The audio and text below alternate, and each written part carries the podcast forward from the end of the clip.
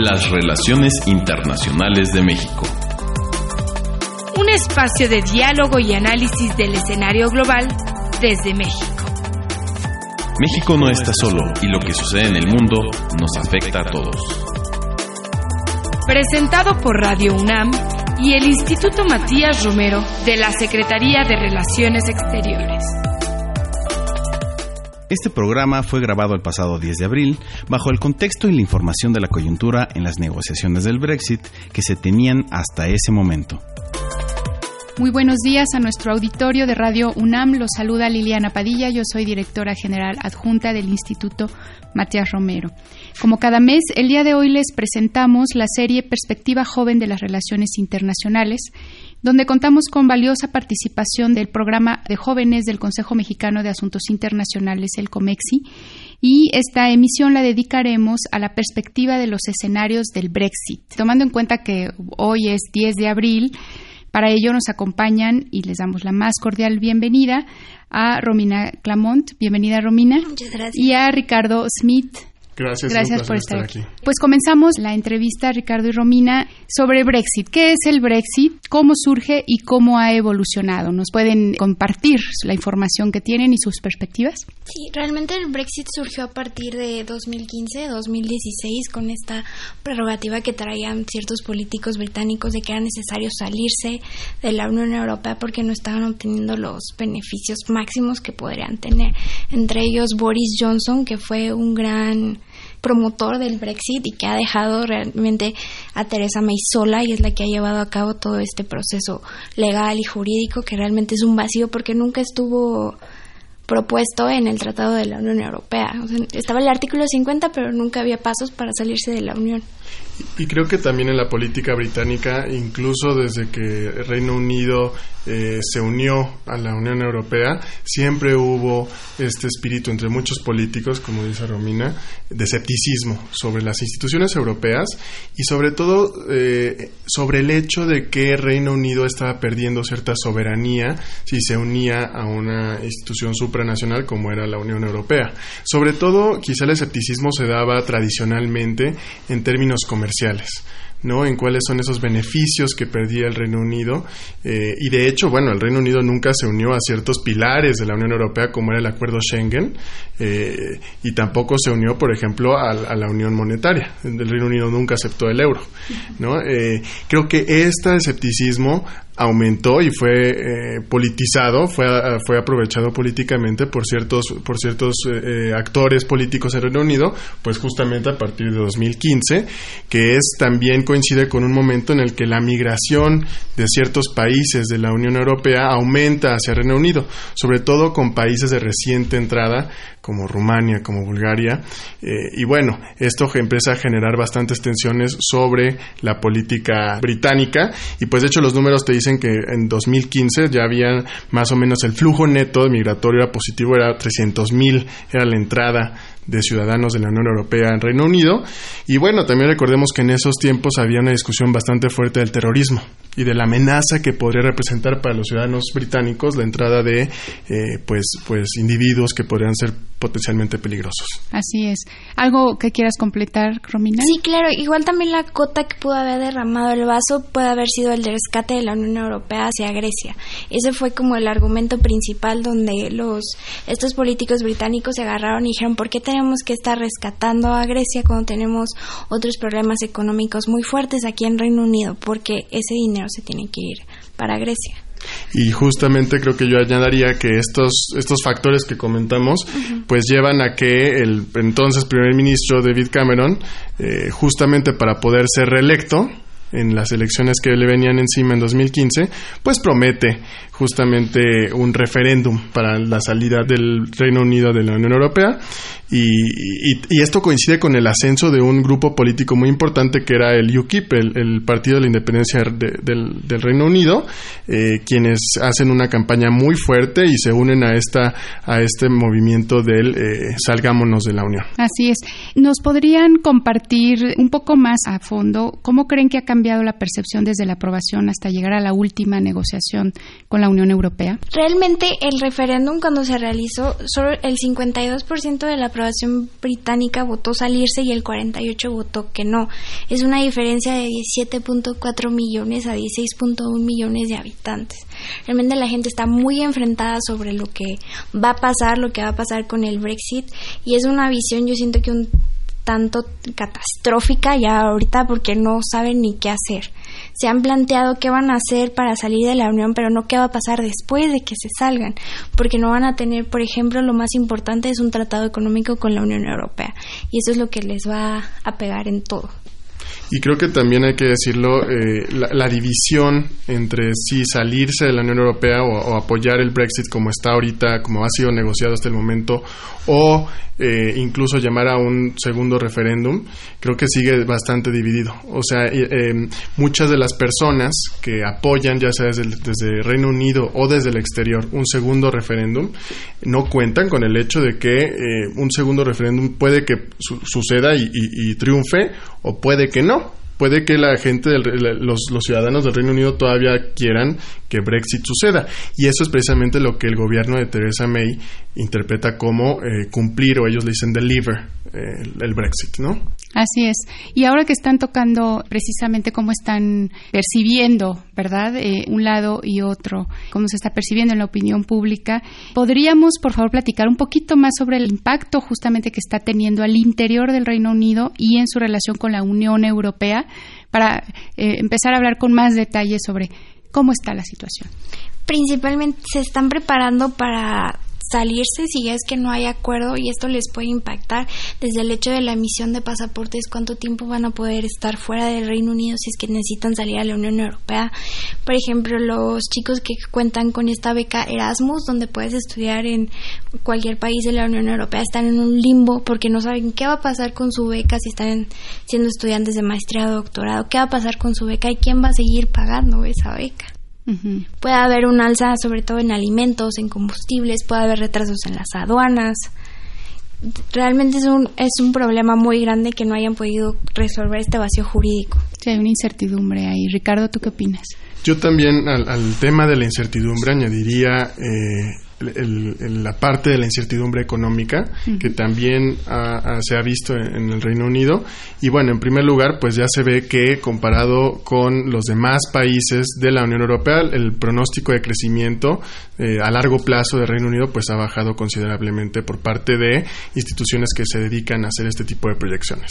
Por el otro lado, también es cierto que el Reino Unido perdió este privilegio que le daba el acceso a la Unión Europea eh, por parte de los bancos ¿no? y las instituciones financieras, en el sentido de que pues el hecho de que estuvieras en Londres como institución financiera, como banco o como inversor, eh, te daba cierto acceso, derecho de picaporte a entrar a la, Unión.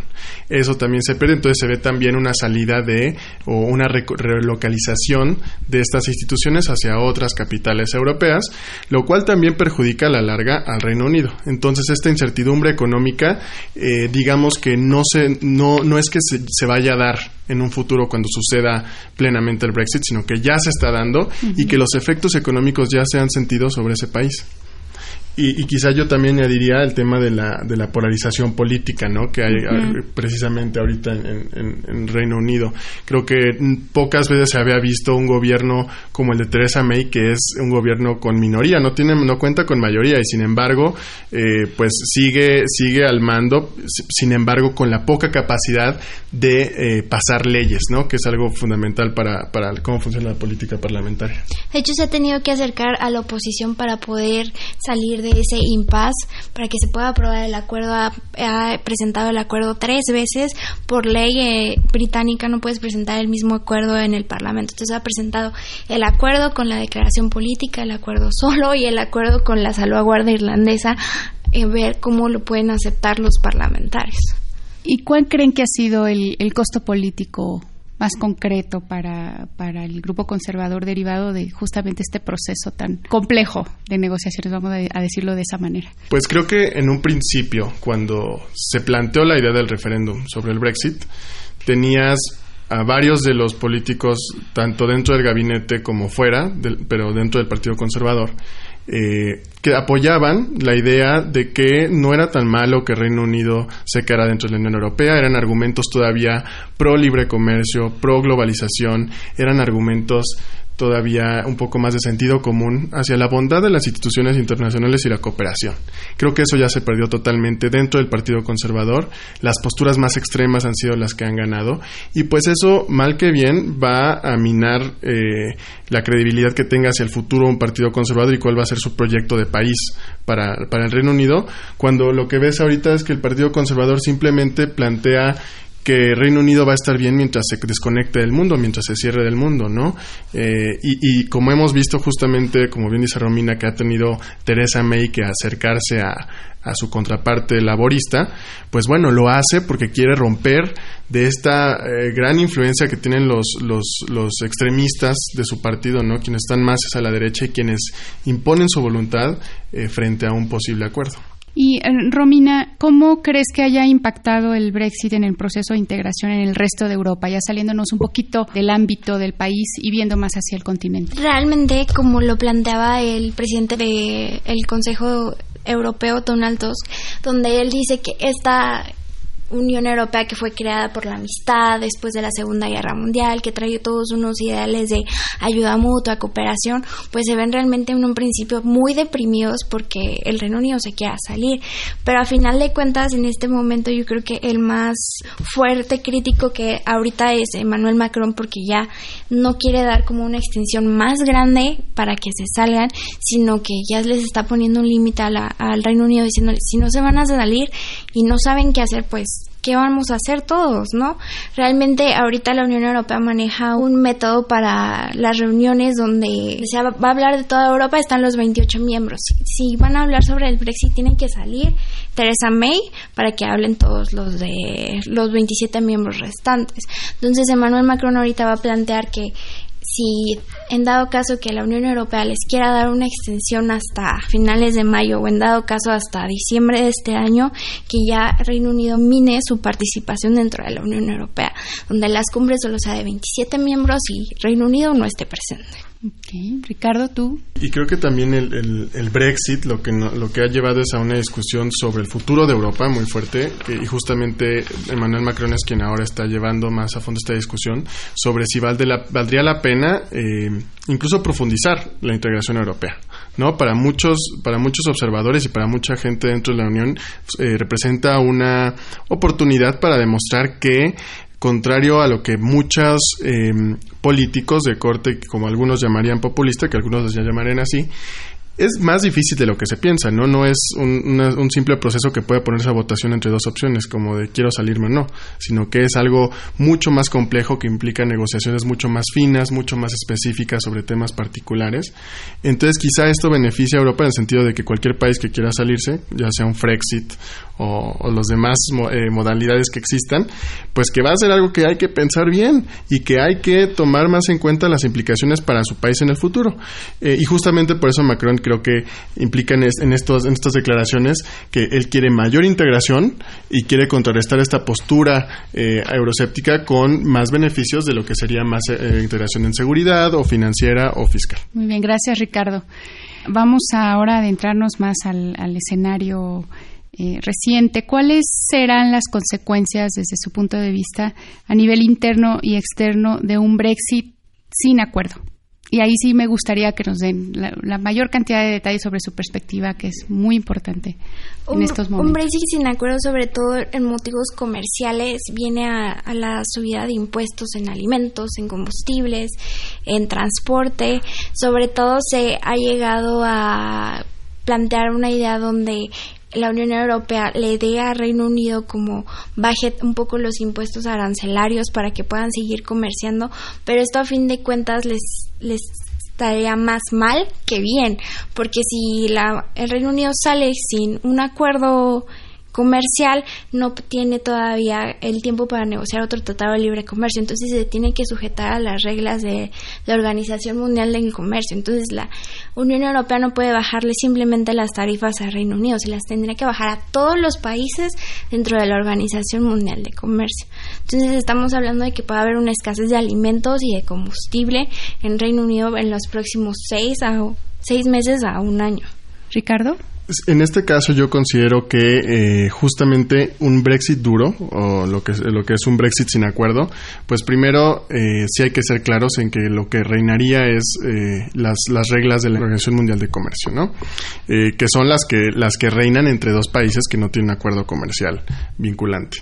Y aquí va a ser difícil, el escenario va a ser difícil para, la, para el Reino Unido porque precisamente pues el 80% de los flujos que hay entre la Unión Europea y, el Reino Unido son de servicios.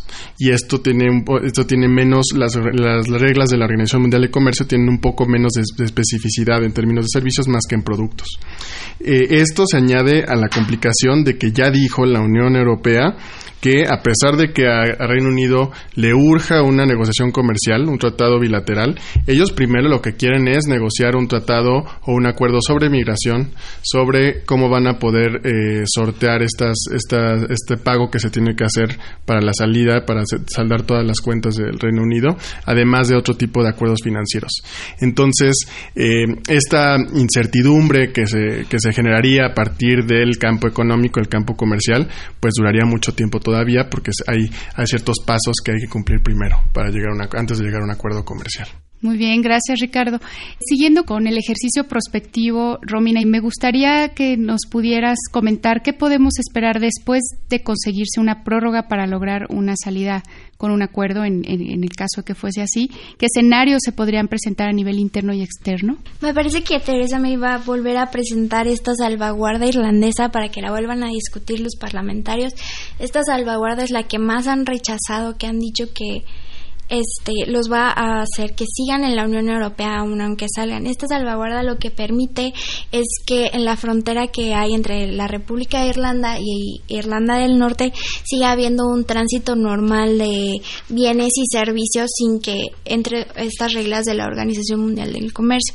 Esta salvaguarda estaría como dentro de un año lo que le permitiría en un caso muy deseable a la Unión Europea y al Reino Unido realizar un tratado de libre comercio como lo dice Ricardo. Hasta después de los tratados migratorios y políticos que puedan tener, donde puedan tener esta salvaguarda, y es la que más han rechazado porque los críticos dicen que igualmente la Unión Europea va a decidir cuánto tiempo va a estar Reino Unido dentro de la Unión Europea y no cuándo se van a poder salir. Entonces es la que más controversia ha generado y lo que yo creo que los parlamentarios y Theresa me iba a buscar es de que Reino Unido se pueda salir de esta salvaguarda cuando ellos lo quieran. Muy bien, gracias Romina. ¿Algo que quieras agregar, Ricardo, sobre esto? Creo que para este escenario también eh, creo que es incierto todavía si la Unión Europea eh, va a conceder esta prórroga de, en el corto plazo, que es lo que prefiere Theresa May. Quiere que esta prórroga se dé antes de las elecciones europeas, que es hacia finales de mayo. Eh, sin embargo, la Unión Europea y sobre todo Macron, el presidente francés, él está más a favor de que la prórroga sea a un año, que les dé tiempo. Es decir, él dice, junto con, con quienes lo apoyan, que es mejor dar un año al Reino Unido para que ellos puedan sortear todas sus diferencias y todo el caos político que hay dentro. Eh, y bueno, este, este año incluso la prórroga va, tiene muchísimas, muchísimas aristas en, términos de lo que se puede pronosticar. Creo que primero Teresa May tendría que afianzar un, un, cierto consenso en torno a su acuerdo, a su nuevo acuerdo si es que hay uno nuevo. Eh, primero con los laboristas, que es ahora quien, con quien está negociando, y también con, dentro, con la gente dentro de su, de su bancada de conservadores. Y después también, si es que se aprueba este nuevo acuerdo eh, eh, dentro del Parlamento, pues entonces se presenta la posibilidad de que, como ella ya dijo, eh, en cuanto aprueben mi acuerdo al interior del Reino Unido, pues yo me voy. Y se abren unas elecciones generales y viene más incertidumbre todavía, lo cual sería interesante observar desde el exterior, por supuesto. entonces viene la cuestión de un nuevo liderazgo y también pues viene la cuestión de pues ¿qué, qué, partido va a ser quien, quien tome las riendas del Brexit para el futuro. ¿Tú coincides, Romina?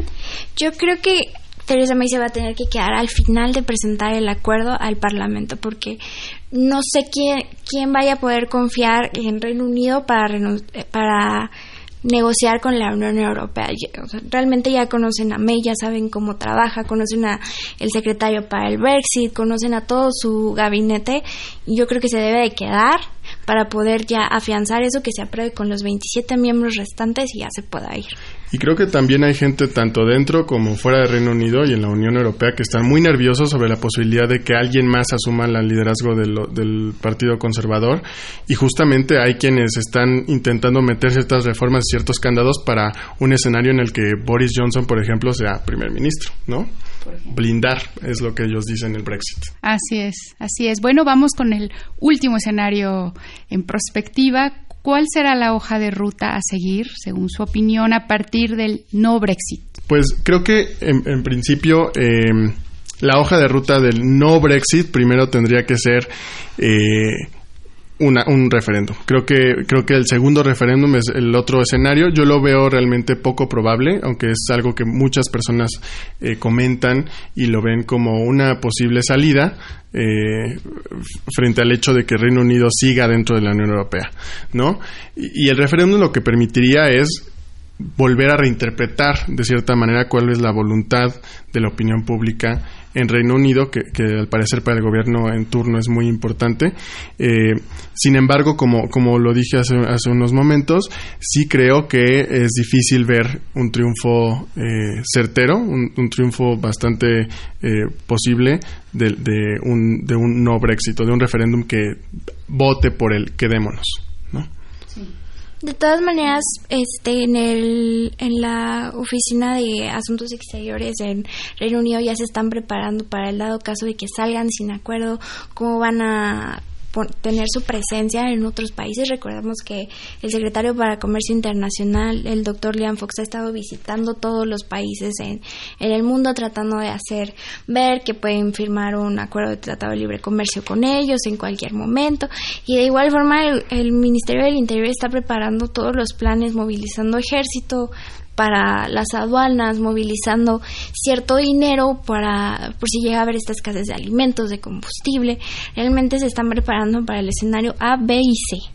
Y políticamente este último escenario, ¿cómo lo verían venir? más, allá de lo económico y lo comercial. Políticamente sería duro para Theresa May que no tuviera un acuerdo, que ella llegara este, sin un acuerdo, sería derrotada yo creo que sí se forzarían a elecciones generales y ya realmente tendría que renunciar por eso. ¿Tú coincides, Ricardo? Eh, creo que, en primer lugar, si sigue sin pasar su acuerdo todavía después de, llegar con los laboristas y todavía después de, la cumbre que se está dando justamente en este día en el que estamos grabando esta cumbre con la Unión Europea. Tomando en cuenta que hoy es 10 de abril. Pues sin duda, después de dos años de negociación, después de dos años de moldear un acuerdo bastante peleagudo, bastante difícil, pues sin duda eh, creo que sí tendría que haber un nuevo gobierno. Yo, yo creo que políticamente es lo más viable para Reino Unido. Creo que no es sostenible en el largo plazo un gobierno sin mayoría, un gobierno que eh, tenga que depender de votos indicativos, como se ha hecho en estas últimas semanas, en el que se votan miles de opciones, al menos ocho opciones en un mismo día, y entonces a partir de eso se cuenta cuál es la que más probable podría ser. Creo que esto es bastante ineficiente y, eh, yo creo que muchos actores en Reino Unido sí están esperando un cambio de gobierno para poder tomar las riendas del, Brexit. Eh, y, sin duda creo que incluso aunque, aunque el Jeremy Corbyn, por ejemplo, el líder laborista, el, el apuesta por que los laboristas en una supuesta elección general probable puedan ganar mayoría y él ser primer ministro. Incluso aunque pase esto, yo creo que la posibilidad de un no Brexit o de permanecer en la Unión Europea sigue siendo bastante complicada o compleja. Sin embargo, como hemos visto, pues las variables políticas cambian cada día en este país, así que puede ser posible que suceda. Así es, pues muchísimas gracias. Gracias. Ha sido pues muy muy rica esta conversación. Sobre todo esperamos que sea muy útil para nuestro auditorio, que nos escuchará unos días después de que la situación todavía cambie más de lo que ha estado cambiando. Así que creo que es una muy buena fotografía en este punto del, camino que está viviendo el país. Gracias, Romina Clamón, por tu participación en el programa. Ricardo Smith, muchísimas gracias por estar con nosotros. Muchas gracias. También quiero agradecer al programa de jóvenes del Consejo Mexicano de Asuntos Internacionales, por supuesto, por su pues muy fiel colaboración colaboración para la realización de este programa.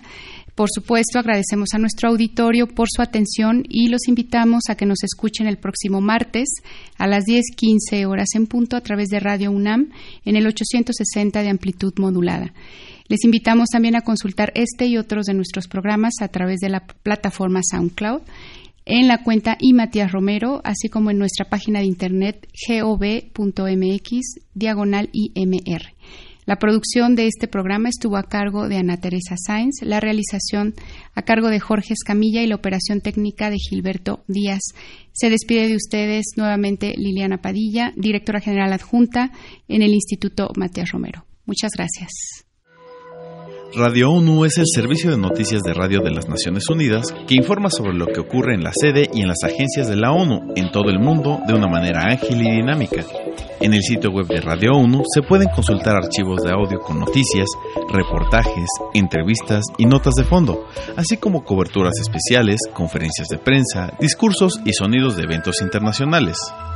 Y de esta manera cumplir con el objetivo, conectar a la ONU con los pueblos del mundo. Para mayor información, visite www.unmultimedia.org diagonal radio.